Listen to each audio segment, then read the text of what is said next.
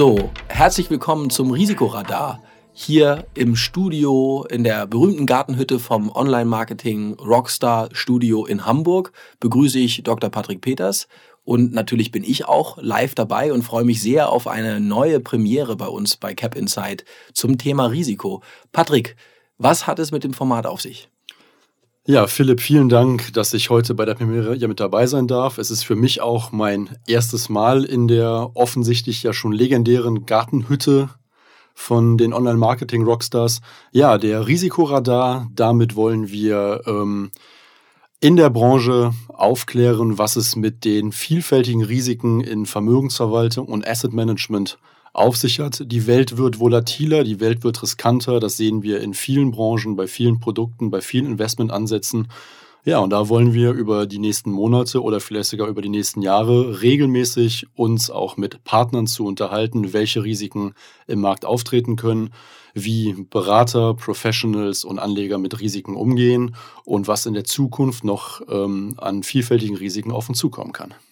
Das äh, hört sich ja total spannend an, äh, beziehungsweise wie kommt man, warum sind Risiken eigentlich wichtig? Ich bin ja Unternehmertypus eher, das heißt, ich rede mein Leben lang eigentlich über Chancen und Opportunität, aber ich habe das Gefühl, dass sich auch bei den Risiken die Dinge ja fundamental ändern. Das heißt, nach jetzt acht Monaten im Finanzmarkt kann ich für mich sagen, dass ich das Gefühl habe, dass äh, gerade viele konventionelle Investoren, ähm, konservative Investoren aus meiner Sicht ein ganz anderes Risikoverständnis haben, als ich das habe. Ähm, wie siehst du das? Ändert sich die, die, die Welt des Risikos, wenn du so willst? Also auch die Einschätzung, gibt es vielleicht auch neue Risiken, die die Branche so gerade erst kennenlernt? Ich würde gern deinen Anfangssatz mit dem Thema Chancen aufgreifen, denn es gibt keine Chance ohne Risiko. Ich glaube, da sind wir uns einig. Wenn man etwas tut und etwas erreichen will, dann hat man Chancen, man hat Potenziale, die man sieht. Aber hinter jeder Chance liegt immer ein Risiko. Man kann auf jedem Weg stolpern, man verpasst die richtige Abfahrt, man trifft zum falschen Zeitpunkt die falsche Entscheidung und schon kann man in ein potenzielles Risiko hereinrauschen. Was den Finanzmarkt angeht, ähm, ist es natürlich so, jede Rendite ist mit Risiko verknüpft und wenn man zum Beispiel 10, 20 Jahre zurückschaut, hat man für ein relativ geringes Risiko, beispielsweise bei deutschen Staatsanleihen, einen vergleichsweise hohen Zins bekommen. Das Thema ist heute ja natürlich vorbei. Heute gibt es keine Rendite mehr ohne Risiko. Und die Risikoeinschätzung eines jeden Anlegers, ob ein privater oder institutioneller Anleger, ist natürlich unterschiedlich. Jeder fängt zu einem anderen Zeitpunkt oder zu einer anderen ja, Risikoadjustierung an, schlecht zu schlafen. Und das ist dann das Thema Risiko. Wie viel Risiko bin ich bereit auf mich zu nehmen, um eine gewisse Rendite zu erwirtschaften? Okay, verstanden soweit. Aber also das, was, was, was ich äh, bezeichnend finde, ist, dass wenn es um Analysen von Risiko geht, äh, dass insbesondere der Finanzmarkt wirklich fast jedes Thema, was er als relevant einschätzt, extrem austariert und analytisch betrachtet. Also man schaut sich an, hat, ist ein Vorstand persönlich geeignet? Ähm, gibt es ein nachhaltiges äh, HR-Management? Man schaut sich an äh, die Bilanzen, man hat die Wirtschaftsprüfer, man schaut, okay, Forderungen äh, gegenüber äh, den Kunden oder auch gegenüber Zulieferern. All das wird, glaube ich, extrem gut vermessen, extrem gut angeschaut. Ähm, ich als Unternehmer beziehungsweise auch als als jemand, der aus der Technologiebranche kommt, finde aber, dass Risiken in anderen Bereichen total ausgeblendet werden. Das heißt, für, für mich als Außenstehender ergibt sich immer so ein Bild, dass äh, alle sich sehr analytisch auf die bekannten Risiken stürzen, aber zum Beispiel so ganz, ganz große Themen wie, was ist eigentlich das Risiko, dass wir CO2 nicht richtig bepreisen in einer Unternehmensbilanz? Was ist eigentlich das Risiko, dass ich äh, kein gutes Change Management habe. Das heißt, dass ich nicht in der Lage bin, als großer Konzern ähm, zügig zu reagieren auf die Veränderungen, diese Themen finde ich jetzt aus meiner persönlichen Wahrnehmung, die lese ich sehr wenig. Das heißt, wenn ich in der Finanzpresse mir was anschaue, sehe ich so die typischen Staatsanleihen-Themen, die Risiken in den Bilanzen und so ein bisschen Elektromobilität aller Volkswagen. Das ist schon mal ein großes Thema. Aber was mir aufgefallen ist und was mir auch fehlt, ist, dass man wirklich ausblendet, zum Beispiel, was bedeutet das eigentlich für die Bilanzen von den großen Energieversorgern, von den Bilanzen unserer Automobilwirtschaft, ähm, dass zum Beispiel ein Risiko wie CO2 noch nicht bepreist ist. Ja? Ähm, wie siehst du das? Ich würde da auch gerne wieder deinen Beginn aufgreifen. Bei einem Risiko geht es ja darum, wenn ich mir den, den typischen Anleger anschaue, ob es ein privater oder ein institutioneller Investor ist. Risiko ist für den erstmal eine Zahl, ja wie Rendite auch, wird also immer historisch hergeleitet. Die Rendite der letzten fünf Jahre war im Durchschnitt X und die Schwankungsbreite, der maximale Verlust war Kennziffer Y. Es ist also immer ein Maßstab, der auf die Vergangenheit abgestellt wird. Aber auf die Zukunft betrachtet ist Rendite Kaffeesatzleserei und Risiko irgendwo auch. Das heißt, im typischen Fondsvertrieb, ja beim Vertrieb einer Vermögensverwaltungsdienstleistung, bei einem Private Equity Fonds oder bei jedem anderen Finanzprodukt, ja, ja muss es ja erstmal darum gehen, zu zeigen, wie ist dieses Produkt in der Vergangenheit gelaufen und welche Rendite-Risiko-Ausgewogenheit gab es da, um den potenziellen Anleger in seiner Neigung und mit seinen Vorstellungen abzuholen.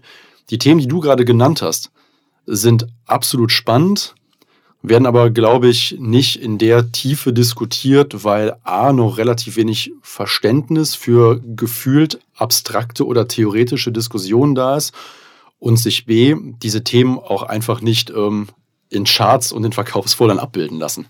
Aber würdest du sagen, dass das abstrakt ist? Also nehmen wir mal das Beispiel E.ON äh, oder auch RWE. Die mussten unglaublich viele Werte in ihren Bilanzen abschreiben Einfach aus dem einfachen Grund, dass ihre Kraftwerke nicht mehr so viel Strom produzieren, weil sie verdrängt werden von erneuerbaren Energien. Das ist ein Thema, ähm, was sich ja auch in Zahlen und Fakten niederschlägt, was man auch hätte antizipieren können. Und ich finde das, was du gerade gesagt hast, glaube ich, den relevantesten Punkt.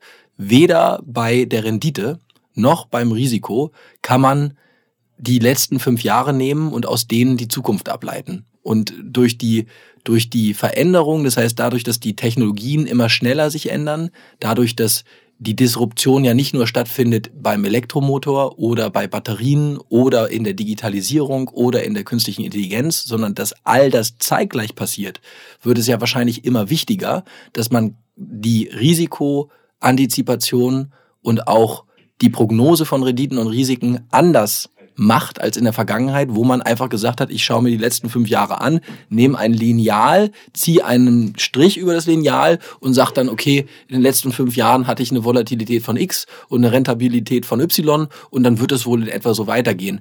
Also das, das müsste doch eine, eine, eine viel wichtigeres Attribut bei der Risikoanalyse werden, jetzt sich auf diese Trends einzuschwingen und zu antizipieren, anstatt aus der Vergangenheit abzuleiten. Philipp, ich gebe dir absolut recht und ich, ähm, ich bin der festen Überzeugung, dass dir auch ganz, ganz viele Profis ähm, ja bei den Ausführungen ja recht geben werden. Aber jetzt versetz dich in die Rolle des Beraters, der einem Privatanleger, egal in welcher Vermögensklasse sich der Privatanleger bewegt, ähm, beispielsweise einen Investmentfonds anbietet. Der Privatanleger hat eine gewisse Vorstellung, was möchte er haben, sollen da Aktien drin sein, Anleihen und, und, und. Aber viele Anleger, auch im institutionellen Bereich, haben ja schon Schwierigkeiten, alle historischen Kennziffern überhaupt zu verstehen. Und wenn dann der Berater, ob er bei einer Bank ist, bei einem freien Vermögensverwalter, ob er freier Finanzberater Aber dann ist. lass uns eine Ebene höher gehen. Also ich verstehe ja, dass man im Retail oder Wholesale das vielleicht, dass das schwieriger ist, weil man noch mehr Stakeholder hat. Aber glaubst du nicht, dass gerade ein Family Officer oder auch die institutionellen ähm, da eigentlich anders ticken müssten? Gerade beim Thema Family Office bin ich mir ziemlich sicher, dass die allermeisten Family Offices ja schon genauso ticken, weil es ja letzten Endes deren Aufgabe ist, auch auf zukünftige Risiken abzustellen. Aber um meinen Gedanken zu beenden, wie bringst du einem Privatanleger oder einem Stiftungsvorstand einer kleineren Stiftung bei, dass möglicherweise in einigen Jahren über Wertminderungen in der Bilanz das und das Thema aufkommen könnte? Da ist der in der Regel gedanklich völlig raus, ja, weil es halt nicht sein Home-Turf ist, weil er sich damit selber nicht jeder, aber oftmals nicht genügend beschäftigt hat, sodass möglicherweise der Berater auch sagt, naja, ich habe da schon mal was von gehört, aber naja, bei dem Produkt, da sind jetzt auch nur ganz, ganz wenig irgendwie Energietitel drin, das wird schon funktionieren, der Fonds läuft sowieso nur fünf Jahre, bis das kommt, ja gehen bestimmt noch zehn Jahre ins Land. Also ich glaube, aus klassischer Vertriebssicht, um Investmentprodukte auch auf den Markt zu bringen, sind solche Diskussionen um diese Risiken dann doch abstrakt, weil weder auf der einen noch auf der anderen Seite genügend Verständnis dafür da ist, um mal auf der Retail-Ebene zu bleiben. Wenn wir die Ebene höher gehen, da gebe ich dir völlig recht, Family Officer, ähm, Finanzvorstände von großen Stiftungen, Finanzvorstände von großen institutionellen Anlegern sollten das auf dem Schirm haben und haben es ja auch auf dem Schirm. Spätestens dann, wenn Unternehmen beispielsweise sagen, in x Jahren wollen wir unsere eigene Kapitalanlage nur noch mit nachhaltigen Investments fahren. Allein das ist ja auch ein Trend, der auch zeigt, wie Risiken aus der Old Economy, beziehungsweise aus der Old Industry, auch schon auf die Zukunft projiziert werden. Dass man sagt, alles, was mit Kohle zum Beispiel zu tun hat, ist uns aus ökonomischer und ökologischer Sicht ein viel zu großes Risiko in der Zukunft. Da geht die Debatte ja schon los. Aber diese Debatte kommt meines Erachtens beim Endanwender, also beim typischen Anleger, der seine 50, 100, 500.000, 1,5 Millionen Euro investiert, noch nicht an. Das, das kann ich nachvollziehen, eine Argumentation. Allerdings frage ich mich, ob das wirklich ein plausibles Argument am Ende ist, weil wenn du dir mal anschaust, gerade im Retail-Bereich, also gerade diejenigen Endinvestoren oder Endanleger, ähm, die auf der Straße rumlaufen, alle, die kennen Tesla, die wissen, dass Volkswagen in die Elektromobilität geht, gedrängt durch diese Disruption. Die haben, kennen Steve Jobs, die äh, kennen das Phänomen des iPhones, haben selbst erlebt, wie sich die, die gesamte Art, wie wir kommunizieren, geändert hat. Das heißt, zumindest meine subjektive Wahrnehmung auch für mich jetzt, auch für meinen Freundeskreis, ist eher die, dass mir sehr wichtig wäre, dass ein Fondsmanager als Kriterium äh, seiner Expertise ausweisen kann, dass er eben Verständnis hat für solche Technologien. Das, wenn ich jemanden habe, der aktiv mein Geld managt, dann wäre es zumindest mir, ähm, und ich bin sicherlich nicht die Mehrheit, aber ähm, mir sehr, sehr wichtig, dass ich jemanden habe, der dafür ein Verständnis hat, sich damit auch systemisch befasst, denn diese Risiken kann man ja schon sehr konkret fassen. Es gibt äh, den, zum Beispiel den Stern Report von der Weltbank, der erstmals sich damit beschäftigt hat, wie man zum Beispiel die Exposure von einem Geschäftsmodell gegenüber CO2-Ausstoß, das ist natürlich jetzt mein Thema, aber ähm, ich glaube, das ist ein Thema, was viele Firmen betrifft, misst und auch wissenschaftlich äh, ähm, erfasst. Das heißt, da kann man sehr gut schon sehen, welche Firmen haben ähm, tatsächlich welche Exposure gegenüber CO2. Was heißt das? Das heißt, dass man erfassen kann, wenn ein Geschäftsmodell besonders stark verschmutzt, dann wird einfach eingepreist das Risiko, dass eine Gesellschaft irgendwann und auch Analysten das nicht mehr akzeptieren, weil irgendwann die Kosten aus dieser Verschmutzung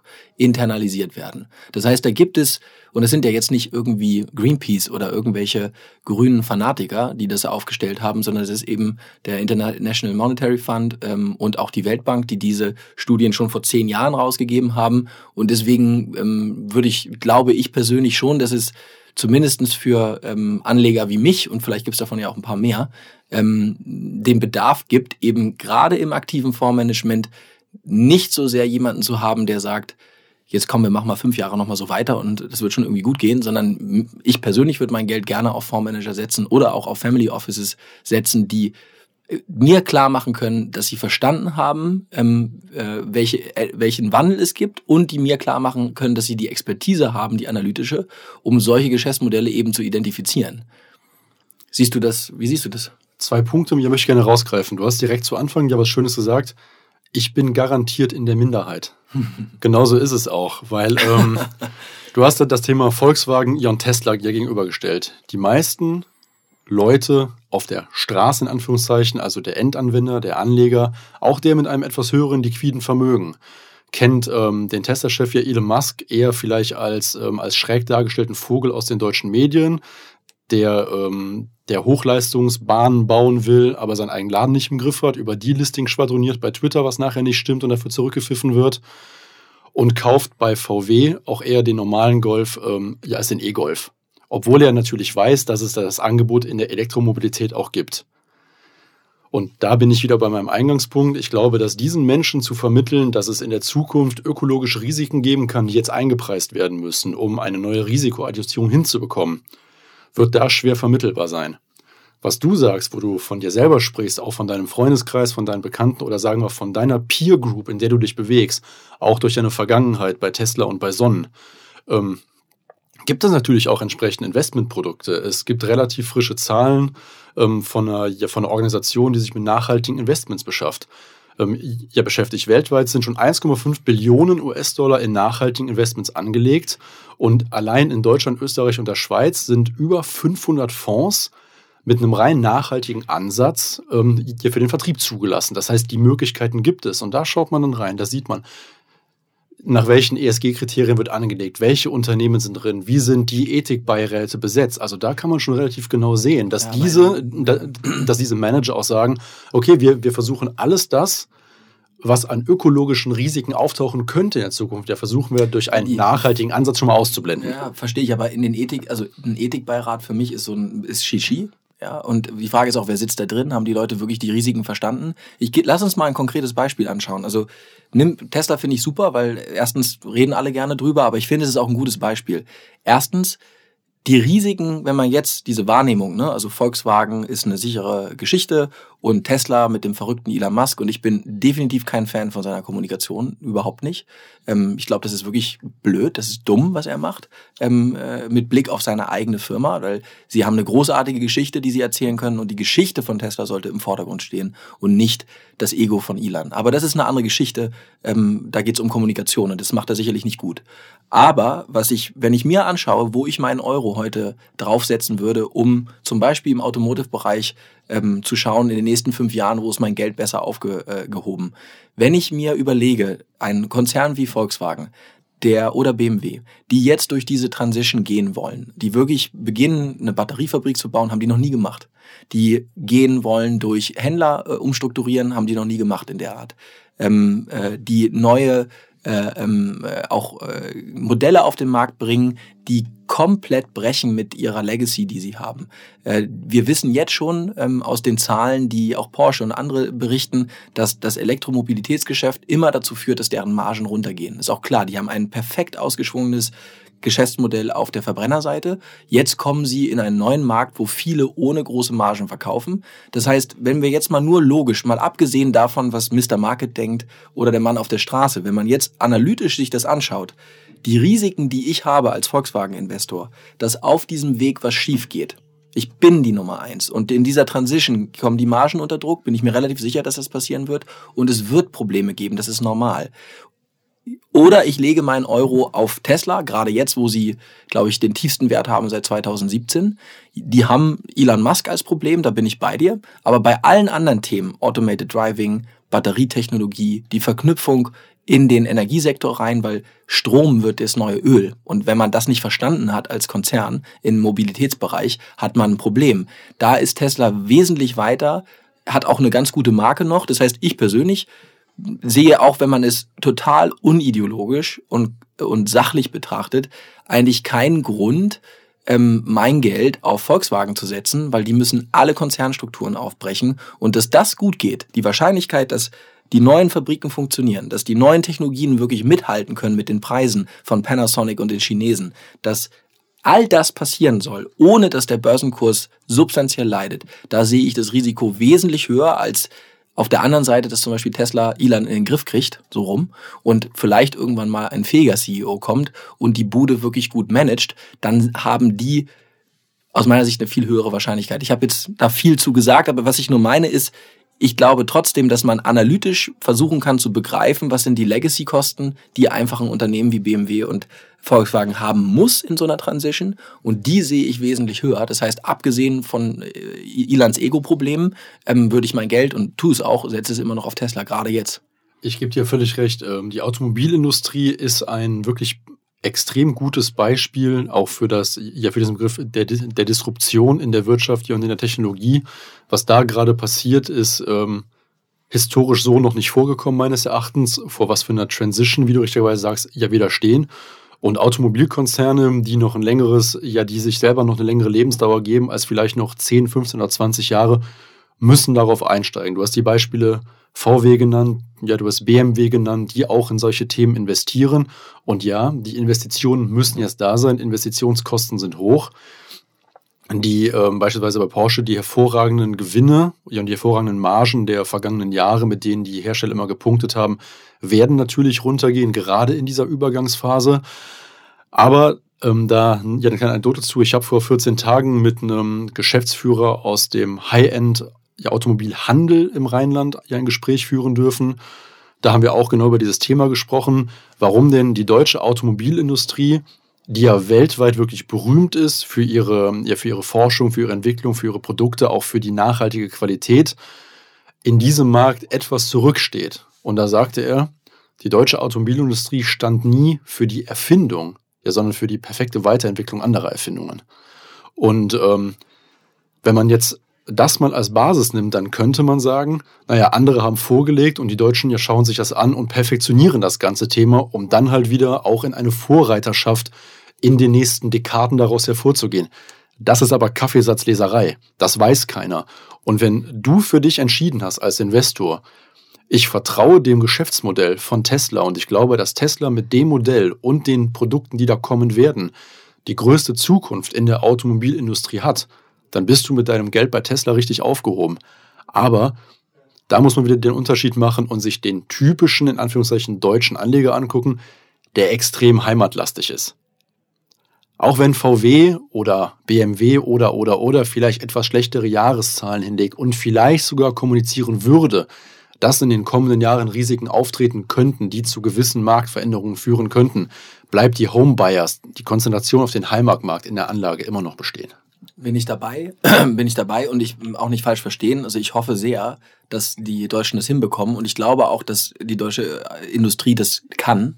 Ja, ähm, ich glaube eben nur, dass äh, man nicht auch unterschätzen darf, dass auch der Börsenplatz DAX ähm, aus meiner Sicht für die Finanzierung von einer solchen Transition äh, nicht der beste ist. Das heißt, äh, dass, dass ja, der Home Buyer ist super, aber der DAX hat ohnehin einen Discount ähm, für Technologieunternehmen. Das heißt, wenn ich ein Tech-Unternehmen bin, dann möchte ich lieber am Nasdaq sein. Das heißt, ich habe ohnehin schon mal durch passive Produkte ähm, äh, immer eine bessere Bewertungsgrundlage im Nasdaq als im DAX. Und das ist ein weiterer Punkt, den ich eben kritisch sehe. Der, der DAX ist äh, bekannt dafür, dass er eigentlich eingeschwungene, profitable Geschäftsmodelle das ist ein finanziert. Index. Richtig. Ich glaube, da sind wir uns ja, einig. Richtig. Und deswegen finde ich das schon, ich glaube dran und ich bin mit auch der deutschen Industrie, also ich, ich, ich persönlich als Deutscher äh, hoffe, dass das alles klappt und gut geht, aber ich sehe es, glaube ich, ich sehe es deutlich kritischer als du. Ähm, ich glaube immer noch, ähm, wer kein Listing im Nasdaq hat, hat schon mal ein Problem.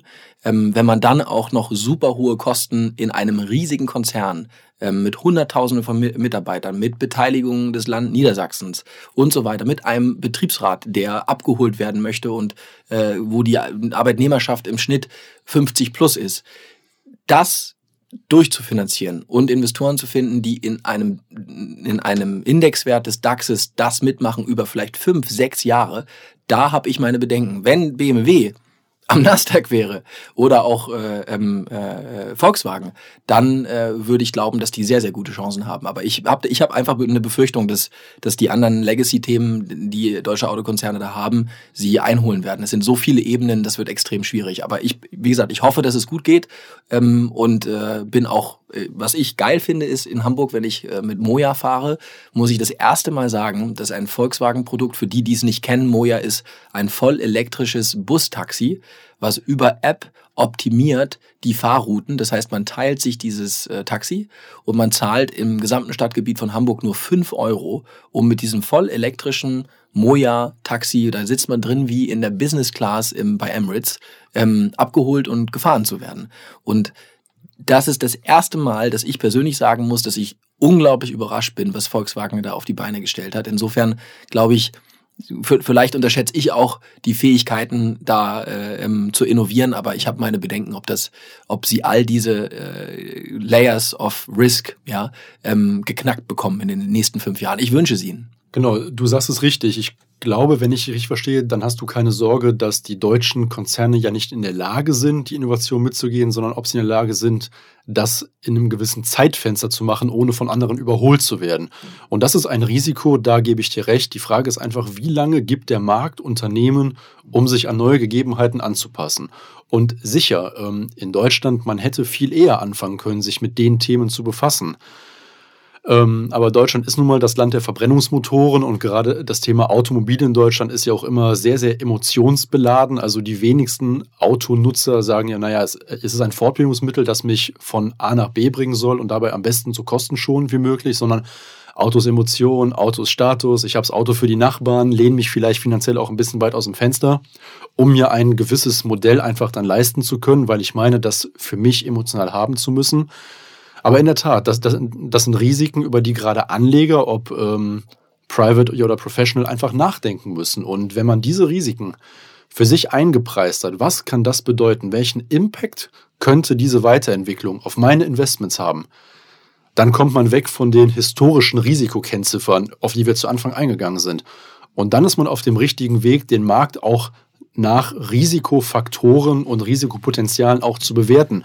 Wobei, das wird auch nicht in jedem Bereich klappen. Niem also zumindest keiner, den ich kenne, wird Risiken in, in Biotech für sich selber vernünftig bewerten können, weil sich damit kaum einer auskennt. Ja, aber ich glaube, es gibt äh, generalistische Prinzipien und du hast eins genannt.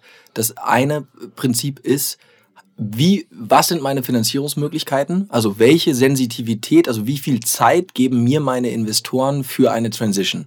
Und das ist etwas, das kann man beurteilen. Also man kann definitiv beurteilen, ähm, wie ist, gibt es strategische Private Equity Firmen, die dahinter stehen? Gibt es äh, ähm, äh, Indizes, die bekannt dafür sind, dass sie solche Risiken eher finanzieren. Das ist ein Faktor, den kann man sich angucken. Das heißt, desto aggressiver ähm, die Transition und desto länger der Zeitraum, den ich den finanzieren muss, diese Transition, desto mehr spielt das eine Rolle, egal ob im Biotech oder im, im äh, Automotive oder bei Banken. Das ist aus meiner Sicht immer dieses eine Thema. Und das andere ist dann, also einmal kriege ich die Transition finanziert wo bin ich, wo kommt mein Geld her und wer sind meine Investoren. Ich finde, das kann man analysieren und das kann man einschätzen. Und auf der anderen Seite kann man sich anschauen, okay, welche Stricke hat ein Unternehmen sich umgelegt, die sie in der Umsetzung operativ ähm, äh, einschränken. Und diese Stricke kann man auch analysieren. Das heißt, ähm, wie sind die Gewerkschaften organisiert, welche Mitspracherechte haben die und welche Positionen vertreten die. Es gibt ja auch tolle Beispiele, wo zum Beispiel Gewerkschaften und Aufsichtsräte von den Betriebsräten sogar helfen, eine Transition mitzutragen. Aber auch das kann man sich anschauen und auch dort kann man dann gucken, Moja ist ein gutes Beispiel. Moja darf in Hamburg nur 200 äh, Autos auf die Straße bringen, weil Taxifahrer Einspruch eingelegt haben. Das heißt, da geht Volkswagen jetzt mal nach vorne mit einem rein elektrischen extra produzierten Vehikel, das gibt es nur bei Moja, das heißt auch Moja, ähm, und darf dann noch nicht mal, obwohl der Kunde es will und der Markt es braucht und es sinnvoll ist ökologisch, können sie nicht weitermachen, weil zum Beispiel jetzt die Rechtsprechung kommt und die Gerichte in Hamburg sagen, nein, erstmal nur 200 Stück, weil wir müssen mal schauen, was das für die Taxifahrer bedeutet. Das heißt, auch diese, diese Themen, darf ich eine Batteriefabrik bauen? Wie lange dauert das, bis ich eine Freigabe bekomme vom Bauamt? Braunschweig. Ja? Ähm, diese Themen kann ich mir anschauen und ähm, muss ich mir auch anschauen. Und dann kann ich immer überlegen, in welchen Märkten, in welchen Ländern und mit welcher Art von Finanzierung und Management und mit welchen Restriktionen kann welches Geschäftsmodell in Zukunft fliegen. Und ich glaube, diese Betrachtung ist viel, viel wichtiger als die Kennzahlen der letzten drei Jahre.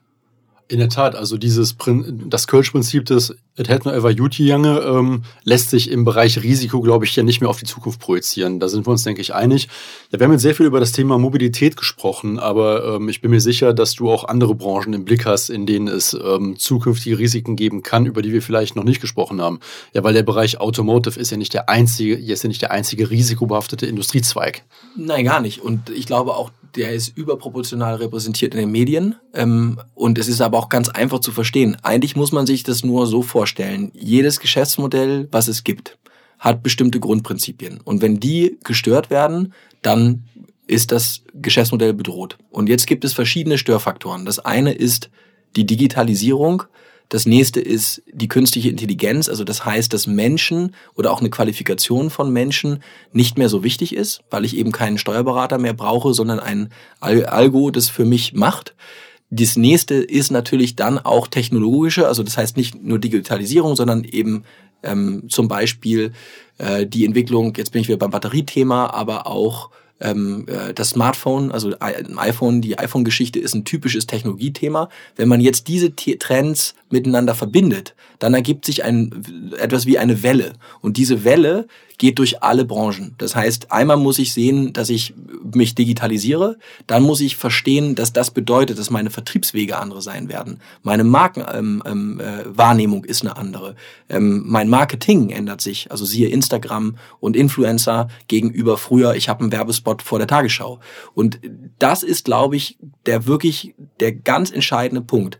Die Schnellen fressen die Langsamen nicht die großen, die kleinen. Früher war das anders, weil die Technologiezyklen länger gedauert haben. Und jetzt ist es so, dass fast jedes Unternehmen an all diesen Fronten gleichzeitig arbeiten muss. Das heißt, ich muss daran arbeiten, in meinem Produkt top zu bleiben, technologisch, gleichzeitig komplett mich zu digitalisieren und zu verstehen, was bedeutet das für Vertrieb, für Marketing, für meine Arbeiter und letztlich zu überlegen, welche Alleinstellungsmerkmale sind denn in zehn Jahren noch was wert? Denn es kann sein, dass eben die Brezelbäckerei keinen Brezelbäcker mehr braucht, sondern dass eben eine Maschine ähm, die Brezeln komplett selber macht. Aber Oder, vielleicht ist ja. ja dem CEO mit fünf Jahren Vertrag wurscht, was in zehn Jahren ist. Das ist ein richtiger Punkt. Und gerade im DAX, glaube ich, ist das ein Hauptproblem. Ja, also ich meine, Bayer ist ein gutes Beispiel. Ja, wie kann man so dämlich sein? Ja, aber warum? Klar, ich meine, die machen Riesentransaktionen mit ihren M&A-Buden ähm, und im Zweifel äh, ähm, wird es für den CEO gar kein Problem sein und er wird daran sehr gut verdient haben. Und das ist ein Riesenproblem. Aber wieder, das ist ein DAX-Szenario. Am Nasdaq verkaufe ich bei Uber, bei Lyft, bei Amazon, bei Tesla. Ich verkaufe ganz stark mein zukünftiges Geschäftsmodell. Das heißt, die Investoren gucken auf bist du in zehn Jahren, kannst du in zehn Jahren geil sein. Und das wird dir honoriert. In Deutschland wird gesagt, komm. Warst du vor zehn Jahren geil? Genau. Oder die Frage ist, kannst du nicht irgendwas machen, um nochmal einen Short-Term-Effekt zu ziehen? Ne? Dass nochmal irgendwie Cash irgendwo rauskommt. Und das ist die falsche Zielrichtung. Das ist die falsche Schlagrichtung, weil diese Unternehmen eigentlich ihre Substanz immer mehr abschöpfen. Und dann kommt nochmal ein neuer rein und der tritt nochmal gegen den Karren und hofft, dass eine Dividende rausfällt. Und das ist ein Problem. Und deswegen ist der DAX auch äh, im Vergleich zu anderen Indizes ähm, äh, einfach schlechter in der Performance und aus meiner Sicht leider zu Recht, weil bis auf SAP ähm, gibt es aus meiner Sicht im gesamten DAX und vielleicht noch Wirecard, Wirelane ist ein, ein Entschuldigung, Wirecard ist ein, ein großes anderes Thema, aber es gibt wenige, wenige Unternehmen, die aus meiner Sicht ähm, wirklich von sich sagen können, wir sind so aufgestellt, dass ein durchschnittlich begabter Analyst sagen würde, ich glaube dir, dass du so aufgestellt bist, dass du in zehn Jahren immer noch zu den absoluten Top-Unternehmen global gehören wirst. Und ich glaube, die Chemieindustrie gehört noch dazu.